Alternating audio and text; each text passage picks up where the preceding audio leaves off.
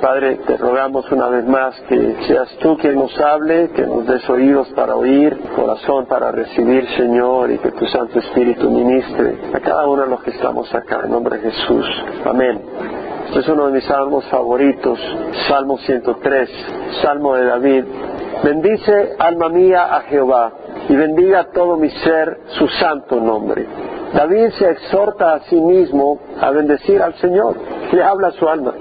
Bendice alma mía Jehová y bendiga todo mi ser, su santo nombre. Muchas veces nos acercamos a Dios para pedir que nos bendiga, ¿no? Vamos a ir a la iglesia para que el Señor me bendiga. Vamos a ir a la reunión de oración porque quiero que Dios me bendiga en el trabajo, Dios me bendiga con una novia, Dios me bendiga con buenos hermanos. Le pedimos a Dios que nos bendiga. Pero ¿cuántas veces venimos a bendecir al Señor? ¿Cuántas veces decimos en nuestro corazón, yo quiero ir a bendecir al Señor? Es como cuando es el cumpleaños de tu madre y tú quieres ir, no para que te bendiga, tú quieres ir a bendecirla, si es que la amas, ¿no? Y le llevas unas flores, la quieres llevar a comer, le quieres mostrar ese cariño, porque la quieres bendecir. ¿Y cuánto más a nuestro Dios? Bendice alma mía a Jehová la palabra bendecir, porque la menciona seis veces el Señor acá, a través de David, versículo 1 bendice, versículo 2 bendice, versículo 20 bendecir, versículo 21 bendecir, versículo 22 bendecir, bendice, seis veces aparece. La palabra bendecir estará aquí. El significado literal es bendecir, la traducción, pero su significado es doblar la rodilla, arrodillarse, invocar a Dios, alabarle, Ahora, cuando Dios lo bendice a uno, Dios lo está prosperando, Dios lo está favoreciendo. Nosotros no podemos prosperar a Dios, Dios no necesita que nos prosperemos. No vamos a favorecer a Dios. Cuando alguien invoca una bendición sobre un hermano, es porque quieres que Dios traiga bendición y prospere y favorezca a esa persona, a tu hijo, a tus hermanos. Cuando Dios está bendiciendo, está prosperándonos, cuando nosotros estamos bendiciendo a Dios, lo que quiere decir es que estamos alabándole, le estamos agradando, le estamos refrescando, por decir así, en el sentido de, por ejemplo, cuando un hijo sale con su papá y va con él y dice, ay papá, qué fuerte eres. Y uno se siente todo feliz de papá, ¿verdad? O tal vez fueron a construir algo, un proyecto. Papá, qué bonito te quedó la casa del perrito. Qué bueno, eres un gran arquitecto, papá. Y uno de papá se siente muy bien o qué bien, le hubieras metido un buen sopapo a ese papá porque tú tienes fuerza, tú eres poderoso, papá. Yo sé que aquí nadie te aguanta. O sea, uno se siente, ¿cómo no? Es decir, uno se siente bendecido de que tu hijo te reconozca y se crea, mi papá es lo mejor, lo máximo, ¿no? Tú ya no te aguantas, mi papá te da dos sopapos y te, deja a tu papá en el suelo. Es decir, así podemos decirle a nuestro Dios. Ese Satanás no es complicante para él. Y poder sentir y alabar a Dios y decirle, papá, tú eres bueno. Papá, gracias porque eres un gran entrenador. Yo quiero ser como tú. Y tú sabes la disciplina. Tú me tienes que levantar a las 5 de la mañana y me llevas a correr para que esté en condición. Papá, tú sabes por qué me estás llevando por estas crisis porque tú sabes lo que quieres forjar en mí. Y que podamos decirle eso a Dios. Mira cómo está aprendiendo mi hijo y cómo se refresca el Señor. Es celebrarlo, es adorarle, es agradecerle, eso es bendecir al Señor. Celébrale, regocíjate en Él. Cuando cantamos esa alabanza, Jesús me hace feliz. ¡Wow! Me levanto al cielo esa alabanza. realmente Jesús me hace feliz. Pero yo creo que el Señor se gozó cuando tú le dices Jesús me hace feliz. Y sobre todo si lo sientes. Realmente Jesús es fuente de felicidad para nuestros corazones. Y el decírselo, el, sentirlo, el Señor se bendice. Porque algún siervo ungido por el Espíritu escribió esas palabras sencillas, pero tan poderosas y tan lindas y refrescantes. A veces uno cree que tiene que tener un gran vocabulario para que impresionemos a Dios. Y cuando dice alma mía, el alma mía es el nefesh, la vitalidad de la persona, lo que da la vida, o el alma, o el ser humano. Ahí van tres almas, dice uno. Ahí van tres seres humanos, tres criaturas. También quiere decir el interior de la persona, la vida de la persona y el centro de sus afectos, de sus emociones, de sus sentidos, su vida. Entonces, bendice alma mía, es decir, bendiga mi persona, todo mi ser, no solo mis labios. Y no a Dios, porque cuando dices Dios, pues el musulmán dice Dios y otro dice Dios, pero cuando dices Jehová estás hablando, puedes decir Dios, pero entendiendo a qué Dios le estás hablando, a un Dios que conoces, a un Dios que conoce su nombre y que conoce su carácter y su persona y luego lo dice, es la poesía hebrea que repite una frase con otras palabras reforzando la idea. Dice, bendice alma mía Jehová y todo mi ser su santo nombre. No dice bendice de nuevo, pero se asume y por eso lo escriben ahí en letra inclinada y bendiga todo mi ser su santo nombre. La palabra todo mi ser, las versiones en inglés, las muy buenas, New American Standard, English Standard Version, King James, New King James, all that is within me, todo lo que hay dentro de mí, me gusta más que todo mi ser. Todo lo que hay dentro de mí, bendiga su santo nombre. Fíjate que no dice bendiga su nombre, bendiga su santo nombre a Dios es santo. La palabra el Kodesh quiere decir apartado. Dios está apartado de la inmundicia del mundo. Dios no se mezcla con la política del ser humano, con la hipocresía del ser humano, con el espíritu vindicativo y agresivo del ser humano, con el espíritu impaciente del ser humano. Dios no tiene nada que ver con eso. Dios no se mancha ni tiene nada que ver, ni baila con arrogancia del ser humano.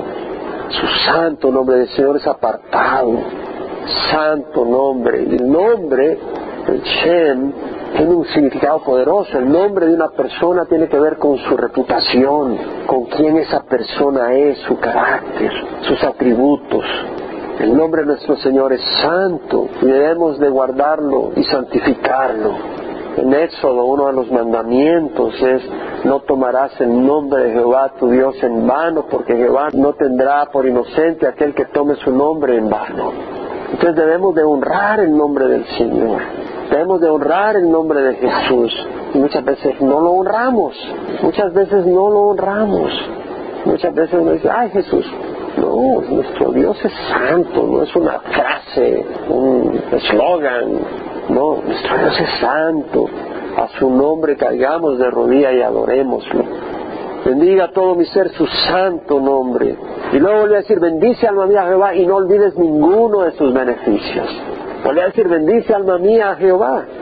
Repite esa exhortación a su alma y no olvides ninguno de sus beneficios. Nos exhorta a no olvidar ninguno de sus beneficios porque nosotros nos recordamos muy poco de los beneficios del Señor, nos recordamos de aquellas cosas que queremos que el Señor nos dé y que no nos ha dado.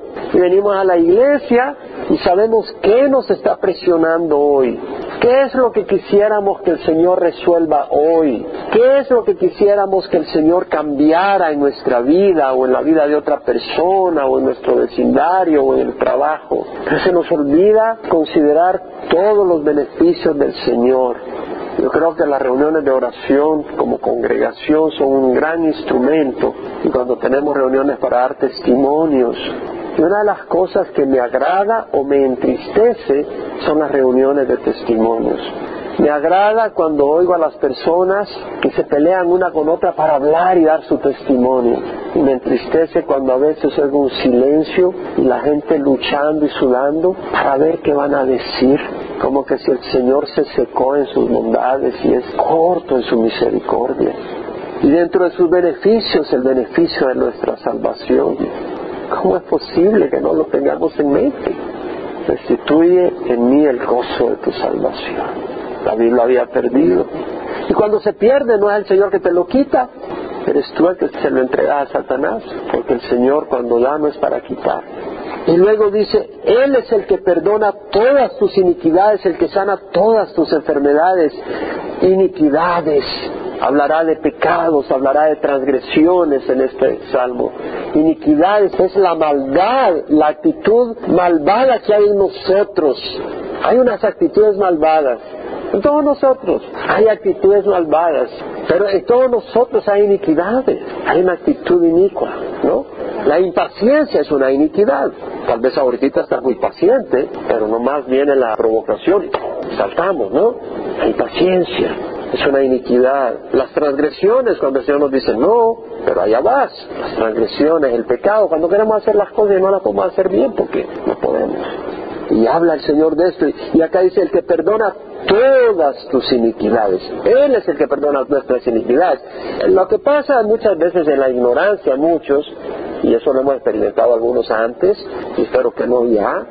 Sabemos que Dios es santo, que Dios es bueno, sabemos que somos pecadores, y lo que hacemos es tirar la toalla en vez de buscar a aquel que nos sana, y el único que nos puede perdonar es Dios, porque Él es el que ha ofendido, y Él nos quiere perdonar. Dice, Él es el que perdona todas tus iniquidades.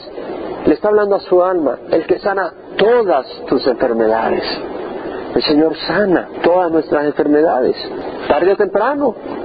A veces nos sana cuando nos lleva a casa, a veces nos sana antes. Hemos hablado que hay dones de sanidades. En 1 Corintios 12, ¿no? Hay dones de sanidad. El Señor sanaba, el Señor sana ahora, milagrosamente. Yo lo he experimentado, lo he visto en mi familia, lo he visto en personas, sanidades milagrosas, y el mismo Señor a través de Santiago dice, ¿hay alguno entre vosotros enfermo que llame a los ancianos de la iglesia y que oren por él ungiéndolo con aceite en el nombre del Señor? Que la oración de fe restaurará al enfermo y se ha cometido pecado. El Señor lo levantará y se ha cometido pecados, le serán perdonados. El Señor nos llama a buscar su sanidad. Él es el que sana todas tus enfermedades, el que rescata de la fosa tu vida, el que te corona de bondad y compasión. Me llama la atención que la palabra rescatar en el inglés, en las cinco traducciones siguientes, King James, New King James, English Standard Version, New International Version, New American Standard Bible, son tremendas. Si tienes en esas una misma palabra, esa palabra tiene todo el peso de eruditos en el tema. Y la palabra que usan ellos es no rescatar, no rescue, usan una palabra distinta. Redeem. Wow, una gran diferencia redimir, el que redime de la fosa tu vida. Y voy a explicar por qué la diferencia, porque en el hebreo es el Gaal. ¿Se acuerdan del Goel en el libro de Ruth? El Kinsman Redeemer, o sea, el pariente redentor, el pariente cercano que paga para redimirte de la esclavitud y que proyecta Así como Booz es el pariente redentor que redime el terreno para Noemí y toma a Ruth como su esposa. Y el Señor Jesús nos ha redimido a nosotros de la esclavitud del pecado. Y Él pagó con su sangre para librarnos del pecado. Entonces, Él es el que redime de la fosa tu vida. Jesús nos libró, pagó no solo nos rescata, tuvo que pagar, porque le pertenecíamos al demonio. Habíamos sido vendidos a Satanás con el pecado en Edén y con nuestros pecados le añadimos más. Entonces pertenecíamos a Satanás y el Señor Jesucristo tuvo que pagar el costo de nuestra redención. Cristo vino para que fuéramos libres. Recordemos eso, para que experimentáramos la libertad del pecado para que nos librara del laberinto del engaño, del odio, de la amargura, vino a darnos vida abundante. Dice, Él es el que redime de la fosa tu vida. La fosa te habla de estar atrapado, pues estás en un hoyo, en una fosa y te tiene que sacar, porque tú no sales de. La fosa y algunos estaban atrapados en el alcohol, amén, en las drogas, otros en la pornografía o en el egoísmo o en una vida vacía, sirviendo a otro Señor. Porque si no sirves a Jesucristo, sirves a otro Señor, a alguien vas a servir. Y si no sirves a Jesucristo, estás sirviendo a otro Señor. Aunque tengas toda la moralidad aparente, tú vives para alguien, ya sea para ti mismo, y si tú vives para ti mismo, Jesucristo no es tu Señor. Pero Jesucristo vino a liberarnos y uno dice, bueno, sí, yo creo Jesús, los demonios creen y tiemblan. Sí, los demonios creen y tiemblan. Jesús dijo a los judíos que habían creído en Él, si ustedes permanecen en mi palabra, verdaderamente sois entonces mis discípulos y conoceréis la verdad. La verdad os hará libres. Jesús nos libera a través de su palabra. Y ellos le contestaron, somos descendientes de Abraham, jamás hemos sido esclavos, como dice, seréis libres. Y Jesús le dijo, todo el que comete pecado es esclavo del pecado. ¿Y el esclavo queda en casa?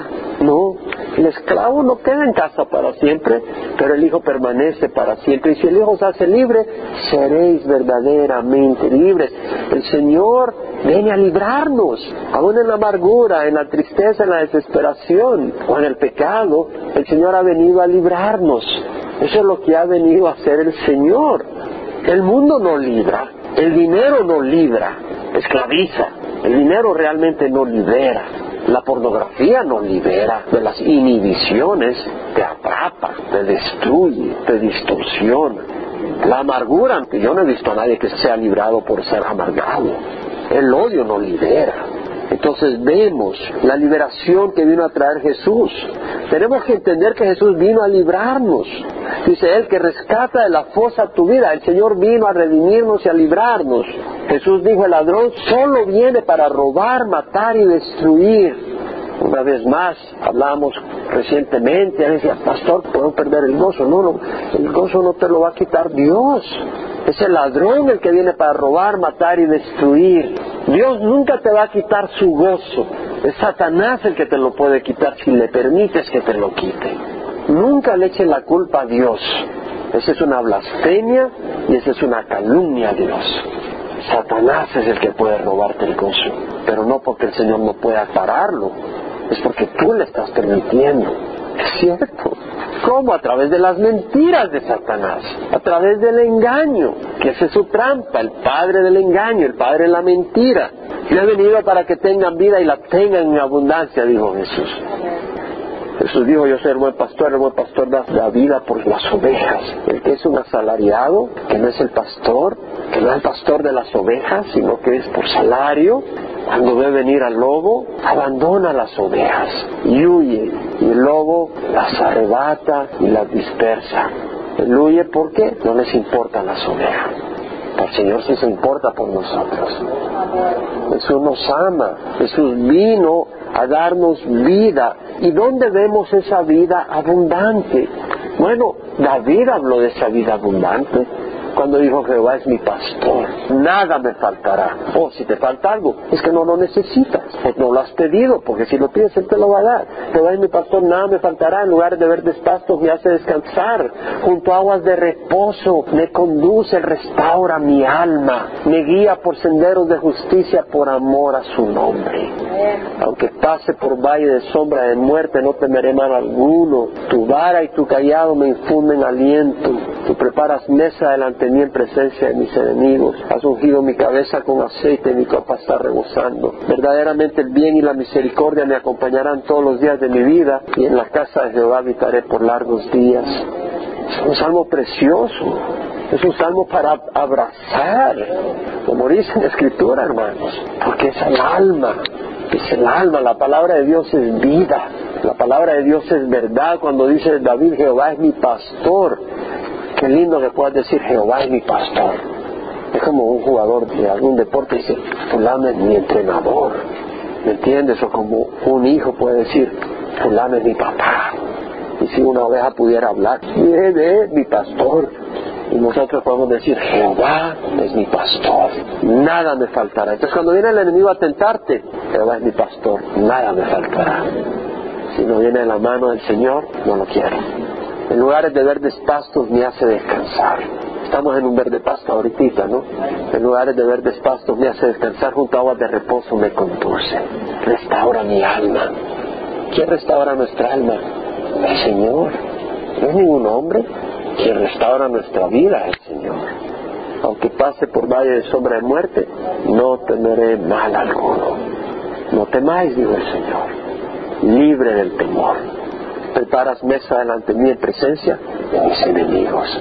Tu vara y tu callado me infunden aliento. Tu vara para darle al lobo que viene.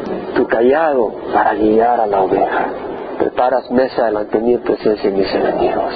Ahorita el Señor está alimentando en presencia de los enemigos. Están los demonios bravos. Has unido mi cabeza con aceite. Me refresca la mente. Mi copa está rebosando en el Señor. Verdaderamente el bien y la misericordia me acompañarán todos los días de mi vida y habitaré en la casa de Jehová para siempre. Esa es la vida abundante que ofrece el Señor. El que te corona de bondad y compasión, el que colma de bienes tus años, el que te corona. Me fui a varias traducciones en inglés, en una sola palabra, crown, corona, no había otra. No se equivoca el traductor, corona. Habla de honor, de dignidad, de distinción, la corona de un príncipe, la corona de un rey. El Señor nos ha llevado a la posición de hijos del rey. A los que le recibieron de su corazón les dio el derecho de ser llamados hijos de Dios, es decir, a los que creen en su nombre, que no nacieron de carne ni de sangre ni de voluntad de hombre, sino de Dios, somos hijos del rey. ¿Cómo le llaman a los hijos del rey? Príncipes, princesas. Mirad cuán gran amor nos ha otorgado el Padre para que seamos hijos de Dios, eso es lo que somos, por eso el mundo no nos conoce, porque no le conoció a Él. Mirad el amor que nos ha dado Dios, ahora no se ha manifestado lo que somos, pero sabemos que cuando Él se manifieste seremos semejantes a Él, porque le veremos tal como Él es. Seremos como Él. Así es la promesa del Señor. Ah, ahora tiene que trabajar. ¿Cuánto crees que tiene que cambiar del Señor de nosotros ahorita para que se parezca al Señor? Pero si le echas porcentaje de un 98%, tienes que, tienes que consumir. ¿Por qué crees que te vas a morir? Porque tiene que acabar eso. Porque es un porcentaje pequeñito que le parece al Señor. Pero debemos de permitir que el Señor transforme y haya un porcentaje mayor. ¿Sabes qué? El mundo no necesita cotorras que digan la palabra de Dios de memoria. El mundo necesita ver a Cristo. Pero no puedes ver a Cristo si no conoces su palabra, porque Él se manifiesta a través de su palabra. Y Él usa su palabra para manifestarse y para moldearte. Pero no basta la palabra para moldearte, se necesita el barro que se deje moldear. Yo creo que muchos de nosotros hemos tenido mucho tiempo donde hemos estado aprendiendo la palabra del Señor, pero ahora necesitamos dejar que Dios transforme nuestras vidas para que Cristo se manifieste en nuestras vidas. Podemos decir amén a eso, porque el mundo necesita ver a Cristo en nuestras vidas. Y no hay peor cosa que alguien que tenga 20, 30 años de conocer la palabra del Señor, pero que no tenga nada de semejanza a Cristo. Esa es la peor tristeza, el peor trauma. Y creo que es tiempo para que nosotros seamos moldeados a la imagen de Cristo Jesús. Y para eso tenemos que morir, tenemos que ser quebrantados. Podemos decir amén a eso. El que te corona de bondad y compasión. Y la palabra bondad es Hesed, que quiere decir ese amor compasivo, amor de pacto, amor también no de, solo de obligación, sino de compasión, que nace de ternura, él es el que te corona de bondad y compasión, y añade la palabra compasión, y la palabra compasión, que se traduce misericordia, compasión, también se traduce vientre y entrañas, porque ese es el significado literal, porque las entrañas en el sentido bíblico, en el tiempo bíblico, reflejaban el centro de las emociones, el afecto, la ternura de la persona. Está hablando de esa compasión del Señor, bueno, el que no eximió ni a su propio Hijo. De tal manera amó Dios al mundo que dio a su Hijo unigénito. ¡Qué mayor compasión! Mide la compasión por el sacrificio que estuvo dispuesto a pagar para sacarnos de nuestra condición. Pues tú puedes tener un poco de compasión, pero una verdadera compasión te lleva a meterte en la marea y sacar a esa persona de ahí porque no quieres que se ahogue, ¿no? Y te arriesgas y más si das tu vida. Según que si el Señor te vio que te estabas ahogando y se mete en el agua y te levanta, pero no hay suficiente altura como para que él pueda salir arriba y respirar, y te detiene ahí hasta que alguien te jala, pero él se ahoga en el proceso. Aquí está el Señor por nosotros. Señor de su vida por nosotros compasión, como la madre que se compadece de sus hijos, como la gallina que cubre a sus polluelos y viene el fuego y arrasa y se la quema, pero los polluelitos sobreviven el fuego. Luego dice, el que colma de bienes tus años para que tu juventud se renueve como el alma, el que colma, la palabra acá en el hebreo, sabah, quiere decir satisfacer, el que satisface, como cuando alguien tiene hambre y te llena hasta satisfecho, bien satisfecho. El que colma de bienes tus años, de bienes, todo, las cosas buenas, de beneficios, de bienestar, de abundancia, prosperidad, de alegría, de lo bueno. Él es el que te colma de bienes tus años, tu vida, para que tu juventud se renueve como el águila, se renueve, sea reparada, sea hecha nueva, sea restaurada como el águila. ¿Qué quiere decir? El águila renueva su plumaje. Como el águila renueva su plumaje, tu juventud se ha renovada. Y así como salen nuevas plumas en el águila, tu juventud se ha renovada. Es una promesa del Señor, el que colma bienes tus años para que tu juventud se renueve como el águila. Podemos venir al Señor y decirle, Señor, renuévame. Jehová hace justicia y juicios a favor de todos los oprimidos. Justicia, sedaca, rectitud, el Señor hace justicia, es decir, castigando al malvado y protegiendo y dándole victoria y descanso del opresor al recto, al justo. El Señor hace justicia, el Señor es recto. Él ha hecho un pacto con nosotros y Él va a ser recto en ese pacto con nosotros, va a hacer su parte. El Señor hace justicia y juicios a favor de los oprimidos, el mishpat, el juicio, el acto de juzgar, el preocuparse por el derecho de aquellos cuyo derecho ha sido robado. Los oprimidos acá se refiere al que es tratado injustamente, al que es tratado con violencia, aquel que le hacen fraude, lo extorsionan. ¿Cómo hay de extorsión realmente? en nuestro ambiente se robo en nombre de la ley y en nombre de no la ley, pero lo hay.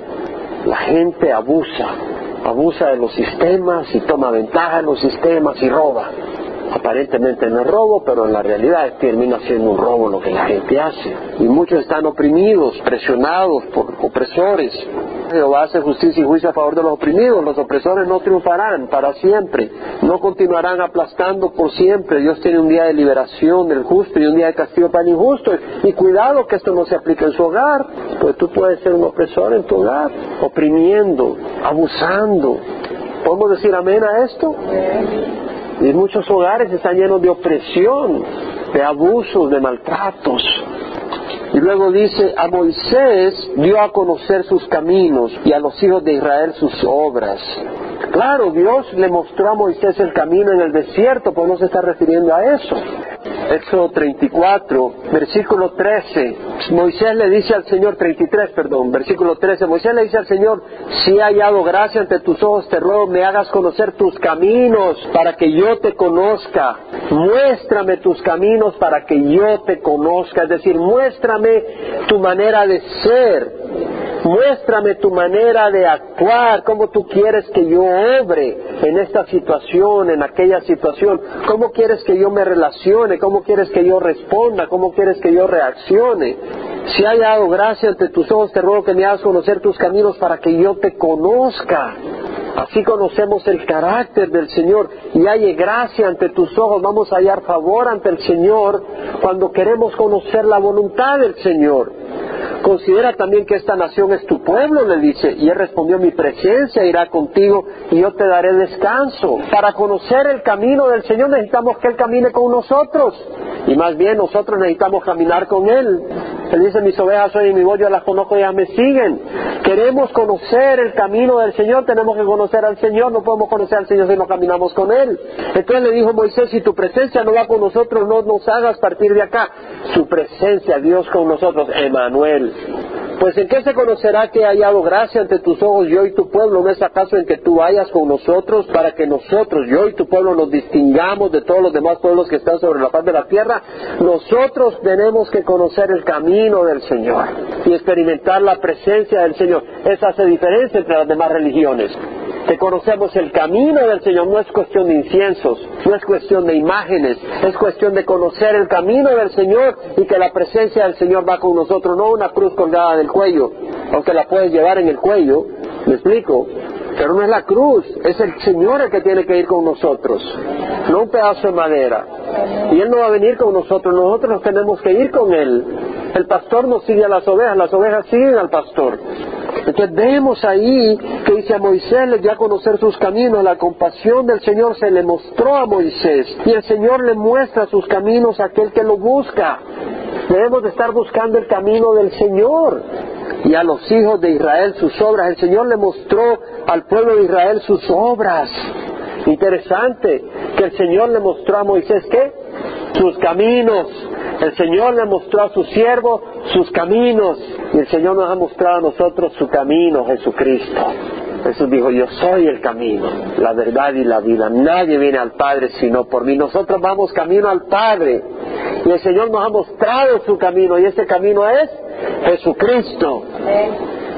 Y a los hijos de Israel sus obras. Dios manifestó grandes obras a los ojos del pueblo de Israel. Abrió el mar rojo, cayó maná del cielo, les alimentó con codornices, agua de la roca, tantas manifestaciones. Dios no es un concepto mental, un invento religioso. Dios es la persona creadora del universo todopoderoso que existe desde la eternidad y que hizo obras en el pasado, hace obras en el presente y hará obras en el futuro. El Señor es un Dios poderoso que hace obras a favor de su pueblo. En Isaías dijo, aquí no se ha cortado la mano del Señor para salvar, ni así ha endurecido su oído para oír, pero vuestras iniquidades han hecho separación entre vosotros y vuestro Dios, y vuestros pecados le han hecho esconder su rostro a vosotros para no escucharos. Es decir, si no vemos la obra del Señor es probablemente no porque el Señor no hace obras, pero porque nuestras iniquidades nos han separado de Dios y que necesitamos el arrepentimiento. ¿Podemos decir amén? El arrepentimiento. Porque ¿qué dice? Compasivo y clemente es Jehová, lento para la ira y grande en misericordia. Compasivo. El Señor es compasivo. Y la palabra el Rahum, compasivo y misericordioso, viene de la palabra Raham, que quiere decir amar.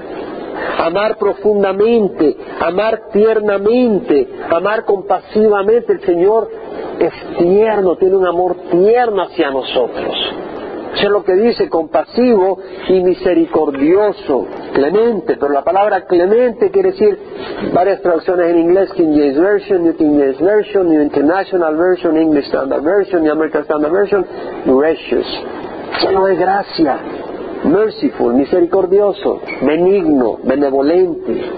La palabra viene una palabra que quiere decir inclinarse con compasión, con ternura hacia alguien como cuando un adulto se inclina para agarrar un pequeñito que viene corriendo, a tu pequeño que viene corriendo. Viene con miedo, te inclinas para levantarlo, abrazarlo, mostrarle protección.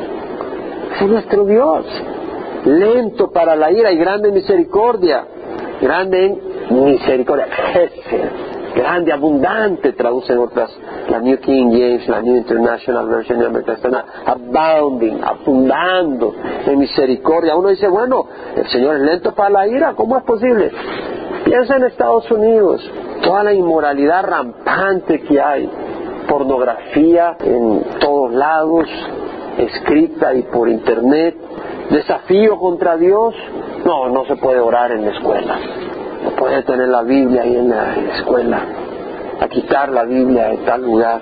No puede tener un nacimiento en el parque público porque eso es contra libertad de religión la necesidad de evolución, abrazando evolución, rechazando el testimonio de la naturaleza que habla que Dios ha creado por el poder de su palabra, eliminando todo argumento que muestre que realmente no puede ser por accidente, pero que hay un Dios creador, eliminando eso, la corrupción de justicia, porque hay corrupción de justicia, y el asesinato de inocentes con tanto aborto, millones de bebés han sido abortados con toda la inmoralidad de la homosexualidad y el lesbianismo encima de todo. Familias de dos papás o dos mamás con sus bebés. Toda esa inmoralidad. Y el Señor no ha traído todavía el juicio, pero ¿sabes qué? No tardará. El Señor nos ha estado avisando. Yo le digo al Señor que me saque de aquí porque el juicio viene. Bueno, y en Latinoamérica toda la hipocresía religiosa, toda la hipocresía religiosa en la Navidad, nacimiento de Jesús. Y si no es el 24 y el 31, todo el mundo se anda emborrachando, bailando, fornicando. ¿Quién puede decir amén a eso? O en la Semana Santa, que por lo menos en Centroamérica, la Semana Santa es para ir a la playa, al lago, y es pura inmoralidad. El Señor no quiere que estemos siguiendo en una procesión a una imagen, Él quiere que lo sigamos a Él. Él quiere que lo sigamos de corazón. Toda esa hipocresía, el Señor no ha traído el juicio que merece la tierra, pero lo va a traer. La Biblia habla en Apocalipsis de todo el juicio que viene. Papita, ¿para qué las quiero? El Señor me va a sacar de aquí, a ti y a mí, si es que estás caminando con el Señor.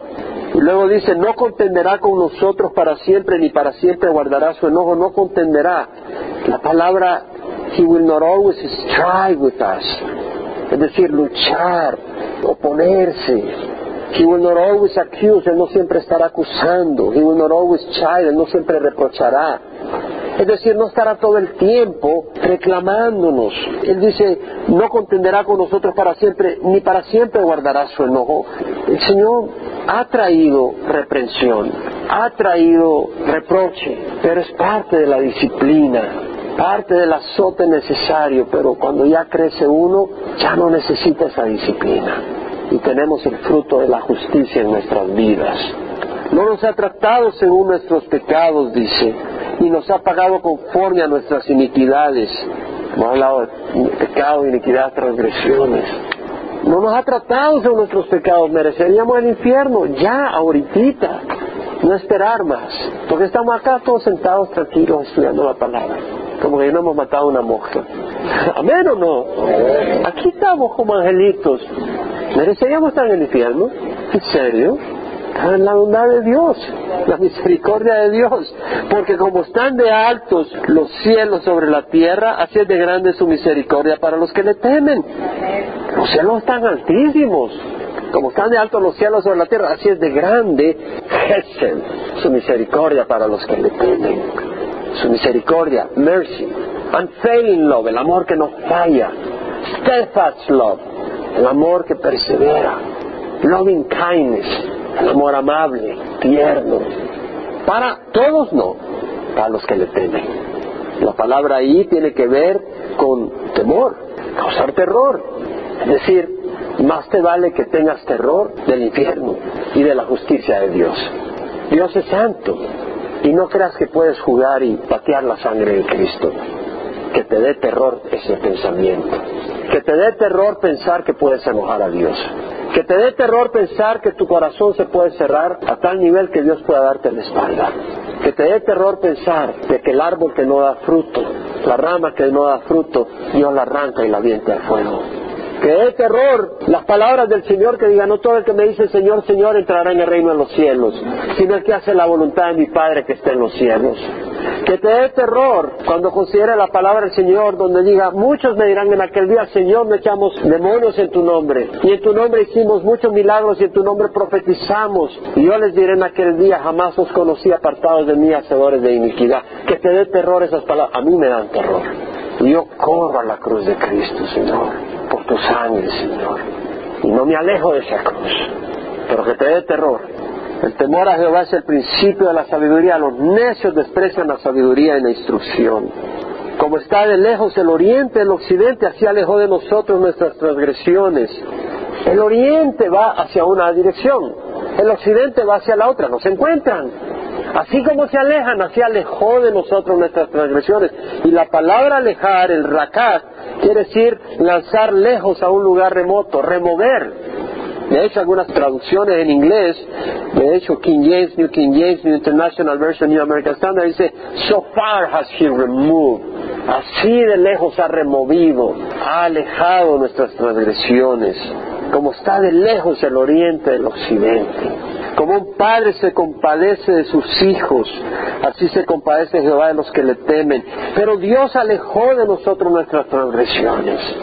A los que le tememos, los que le honramos, los que hemos corrido y le hemos dicho, Señor, ya no quiero seguir pecando. Y hemos venido a Él. Él nos ha alejado de las transgresiones. ¿Qué transgresiones? La lista de violaciones de su ley. ¿Tienes la lista cuando vas al súper? Eso es un microbio comparado con la lista de nuestras transgresiones. ¿Qué puede decir amén? No se compara. ¿Cuántas crees que tienes al día? ¿Cien? Yo creo que más. Algunos tienen más, otros menos. La cuenta cobrando cada daño que hemos hecho. ¿Hemos hecho daño alguna vez? Oh, está ciego. ¿Cuánto daño hemos hecho? ¿Cuánto daño hemos hecho? Aún no queriendo hacerlo. ¿Y cuánto daño hemos hecho queriendo hacerlo? La deuda que debemos pagar por cada vida que hemos herido y lastimado. Tienes una vasija de porcelana china del siglo noveno y se te cae. Uh, mi hermano va a pasar trabajando el resto de tu vida. ¿Y tú crees que tu hijo, tu cónyuge, es menos valioso que esa vasija? Bueno, gracias a Dios que nos ha librado de la lista de las deudas que tenemos. 2 Corintios 5, 19 al 22, Dios estaba en Cristo reconciliando al mundo consigo mismo, no tomando en cuenta a los hombres. ¿Qué años día yo estaba en una hamaca preparando para un domingo y agarré ese versículo y no me podía ir de ese versículo. Y me quedé saboreando ese versículo. Él estaba en Cristo reconciliando al mundo consigo mismo, no tomando en cuenta a los hombres sus transgresiones nos ha dado a nosotros el mensaje, la palabra de reconciliación. Por tanto, somos embajadores de Cristo. Como si Dios rogara por medio de nosotros en nombre de Cristo, rogamos reconciliados con Dios. Al que no conoció pecado, le hizo pecado para que nosotros fuéramos hechos justicia de Dios en él. Nuestros pecados han sido removidos y la justicia de Dios ha sido revestida en nosotros. ¡Wow! El Señor, el mismo llevó, dice Pedro, nuestros pecados en su cuerpo sobre la cruz.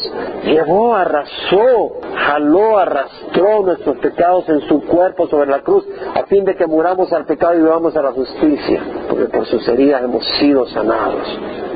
Nos ha liberado. No necesariamente en cada enfermedad. Alguien me decía esta semana, no, we just need to claim it. No necesitamos simplemente decir, Señor, reclamo que me dé la salud ya. Pero no necesariamente. Recuerda a Pablo, el aguijón en la carne. Recuerda al pobre Timoteo, tenía que tomar agua con un poquito de vino por sus malestares. Decía, no necesariamente, pero Dios no quiere que seamos esclavos del pecado. Eso no viene de Dios. La enfermedad Dios la puede permitir para un propósito bueno. Pero la esclavitud del pecado no es algo que le agrada a Dios. Y Él ha hecho todo lo necesario para que seamos librados de esa esclavitud. Eso dice su palabra, yo creo en su palabra y tú. Y luego dice, como un padre se compadece de sus hijos, así se compadece Jehová de los que le temen. Como un padre se compadece de sus hijos. Viene el niño corriendo, asustado, afligido, golpeado. Se compadece a los que le temen, porque Él sabe que estamos hechos. ¿De qué estamos hechos? Se acuerda de que somos polvo. Antes de llegar a eso de polvo, elaboremos un poco de que Él es nuestro Padre que se compadece de nosotros. No lo pasemos tan rápido. ¿Cómo llegamos a ese Padre? Jesús. Jesús dijo, es el camino. No son tus obras, no es tu rectitud. Sí, rompimos ese vaso de, de porcelana, ¿verdad? Por eso Jesús es el camino. Jesús es el camino al Padre. Suyo es el camino. Jesús es el camino. Jesús es un Padre para nosotros. Jesús dijo, a mí ha visto a mí, ha visto al Padre. Era Felipe. El que me ha visto a mí, ha visto al Padre, dijo Jesús. Isaías profetizó y dijo que él era Padre. Un niño nos ha nacido, un hijo nos ha sido dado, la soberanía reposará sobre sus hombros y se llamará su nombre admirable, consejero, Dios poderoso, Padre eterno, príncipe de paz. Él es nuestro Padre, podemos decirle a Jesús papá. No tenemos que volver al temor. Satanás apunta a nuestras fallas, ¿verdad? Y podemos caer en la esclavitud del temor, ¿no? Si están borradas en Cristo, si hemos venido a Él, le hemos rendido nuestra vida, esas fallas no están ya ahí. El Señor no las reconoce, están lejos. Por eso dice Pablo, no habéis recibido un espíritu de esclavitud para que volváis otra vez al temor, sino que habéis recibido un espíritu de adopción como hijos para el cual clamamos, Abba Padre. Luego dice el Espíritu mismo da testimonio a nuestro espíritu que somos hijos de Dios y si hijos herederos, herederos de Dios y coherederos con Cristo. Si es que sufrimos con Él para que seamos glorificados con Él. Ahora podemos decir Abba Padre. Entonces nos asusta la justicia de Dios, nos da terror la justicia de Dios. Amén. Tenemos venido a Cristo y en Cristo en vez de tener temor tenemos agradecimiento y podemos decir Abba Padre, los que estamos cubiertos por la sangre de Jesús. Bendito sea el Señor. Y eso es lo que dice el salmista, bendice alma mía Jehová. Porque Él sabe de qué estamos hechos. ¿Se acuerda que somos solo polvo? ¿De qué estamos hechos? En inglés, for He Himself knows our frame. King James Version, New King James Version, King James English Standard Version, New American Standard Version, our frame, es decir, nuestra estructura. Él conoce el armazón, lo que nos sostiene. Dice, Él sabe lo que somos, nuestra constitución. Él sabe cuál es nuestra constitución. Se acuerda que somos polvo. Está consciente, reconoce que somos polvo. ¿Y sabe cuál es la palabra en hebreo? Afar. ¿Y sabe lo que quiere decir afar? Polvo. Un día nuestro cuerpo volverá al polvo del cual fuimos formados. ¿Sabes qué sos polvo? Mira, yo estaba viendo una papa que puse en el horno un día de estos. Y dije, oye, qué interesante, porque del polvo de la tierra sale algo tan blanco, dije yo. Pero está hecha de polvo, porque cuando rastrean esa tierra, salen las papas. Y ahí no habían papas, entonces de polvo salieron esas papas. Y cuando tú siembras una semilla, ¿dónde crees que sale el árbol? Del polvo el código genético ahí, el programa que Dios ha puesto en esa semilla, da todas las instrucciones para que ese polvo se convierta en una planta, en un árbol, en una hierba. Pero es de polvo. Vienen los ganados y comen la hierba y crecen de polvo. Son polvo. Y vienes tú y te comes la vaca, la fruta y te estás comiendo polvo. Entonces tú te haces de polvo. Y cuando te mueres te vuelves polvo. Somos polvo. Entonces, si tú te vanaglorias en tu belleza física, en tu musculatura, terminará polvo. Y más vale que inviertas tu tiempo sabiamente, porque terminará polvo tu cuerpo, pero no tu alma. Y tu alma va a tener que enfrentar una eternidad, o con el Señor o en el infierno. El hombre como la hierba son sus días, dice el versículo 15. Como la flor del campo así florece, cuando el viento pasa sobre ella deja de ser y su lugar ya no lo reconoce. Bueno, la planta crece, viene un viento seco, lo marchita, desaparece. Ya pasan unos cuantos días, los animalitos ya ni saben qué hubo por ahí. Y nosotros vivimos aquí un tiempo, tal vez algunos hijos, nietos puedan saber de ti un tiempo. Después de las tres, cuatro generaciones, ni sabe quién era Jaime. Pero no te preocupes por lo que piensa la gente, preocúpate por lo que piensa Dios, porque Dios sabe y se acordará de ti. Dice Santiago, sois un vapor que aparece por un poco de tiempo y luego se desvanece. La vida es breve, no pierdas tu tiempo, tus años están contados. Tuve que ir donde el mecánico y vi que se atrasó y dije, ¿sabes qué? Me tengo que ir porque no tengo tiempo para estar esperando más tiempo. Y regresé y me dice, mira, tengo que tener una parte. Bueno, regreso, le dije. Me dice, tú eres bien controlado del tiempo. Y le digo, ¿sabes qué? No tengo mucho tiempo y no me gusta desperdiciarlo. Le dice, mi tiempo es muy valioso, porque no sé cuántos años más me quedan. Te quedan mucho más, me dice. No, yo no sé más. No sé cuántos me quedan. Tú no sabes cuántos años tienes. Ponle que tengas 100 años de vida. 100 años se va rápido. Y hay un número determinado de días. Vas a tener que dar cuenta a Dios qué hiciste con ese tiempo.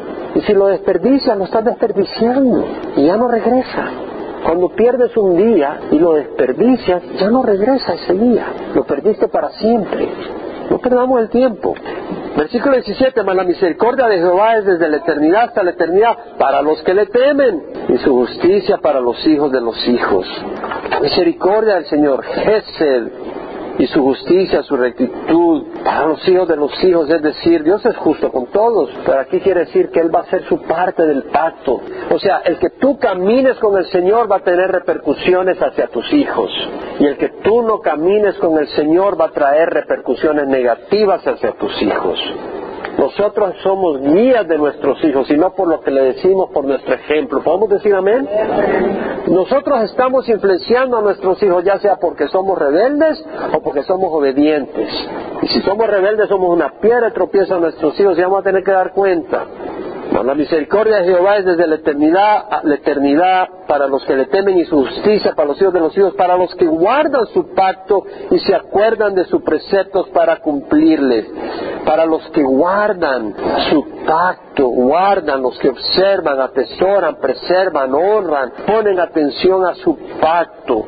Un pacto es un acuerdo solemne entre Dios y nosotros. Dios ha prometido bendiciones si somos parte de ese pacto y maldiciones si le damos la espalda. Ese fue lo que le dio al pueblo de Israel, ¿no? Si el pueblo de Israel obedecía, bendiciones. Si el pueblo de Israel desobedecía, maldiciones. Tú dices, bueno, ese es el Antiguo Testamento. Yo te hago una pregunta. ¿Qué dice Hebreos con la persona que ha conocido al Señor y después peca deliberadamente y patea la sangre de Cristo? ¿Qué dice? Horrenda cosa es caer en las manos del Dios viviente. ¿Cierto o no? Y para los que se acuerdan de sus preceptos para cumplirlos, sus preceptos, sus mandamientos, sus ordenanzas, sus órdenes, los judíos se le acercaron a Jesús. Maestro, ¿qué debemos de hacer para hacer las obras de Dios? La obra de Dios es que crean en el que la ha enviado. No es obras, es creer en Jesús. Pero creer no como creen los demonios y tiemblan, si crees es obedecer. Porque la fe viva produce resultado, obediencia que dice Santiago, sea hacedor de la palabra y no solamente oidores, que se engañan a sí mismos. Lucas 6:46, porque me llamas Señor, Señor, y no hacéis lo que yo os digo. Es decir, tú puedes decir Señor, Señor, pues si no haces lo que yo digo, te estás engañando. Y Mateo 7:21, no todo el que me dice Señor, Señor, entrará en el reino de los cielos, sino el que hace la voluntad de mi Padre que está en los cielos. Entonces vemos que la misericordia de Dios es para los que guardan su pacto y se acuerdan de su precepto para cumplirlo. ¿Y cuál es el llamado que nos hace el Señor? Si alguno desea venir en pos de mí, nieguese a sí mismo, tome su día y sígame. Un nuevo mandamiento os doy, que améis los unos a los otros, y como Dios ha amado, así os améis los unos a los otros. ¿Cierto? Es un mandamiento. Jehová ha establecido su trono en los cielos y su reino domina sobre todo. ¿Quién está en control? Dios. Él ha establecido su trono en los cielos. Su reino domina sobre todo. Bueno, pero ¿cómo puede ser que Dios esté reinando si todo mira el despelote, mira el desorden, mira la maldad? Si Él está reinando. Él está viendo todo eso y Él está usando eso para separar las ovejas de los cabritos. Y a través de eso Él está mostrando la paciencia de sus siervos y la entrega de sus siervos y la fidelidad de sus siervos. Les está dando la oportunidad de que sus siervos le traigan gloria a su nombre y a la vez te está mostrando la rebeldía, la maldad, la iniquidad del hombre que se revela contra Dios y no quiere tener nada que ver con Dios. Porque el camino de salvación es angosto y el camino a la perdición es ancho y la puerta a la perdición es ancha y muchos entran por ello. Versículo 20, bendecida Jehová a vosotros sus ángeles, poderosos de fortaleza que ejecutáis su mandato obedeciendo la voz de su palabra. Es decir, hace la invitación a los ángeles a que bendigan al Señor. Y luego a todos sus ejércitos. Bendecida Jehová vosotros todos sus ejércitos que le servís haciendo su voluntad. Somos parte del ejército de Dios y servimos al Señor, haciendo su voluntad. Y luego dice, bendecida Jehová vosotros todas sus obras, todo lo que Dios ha creado.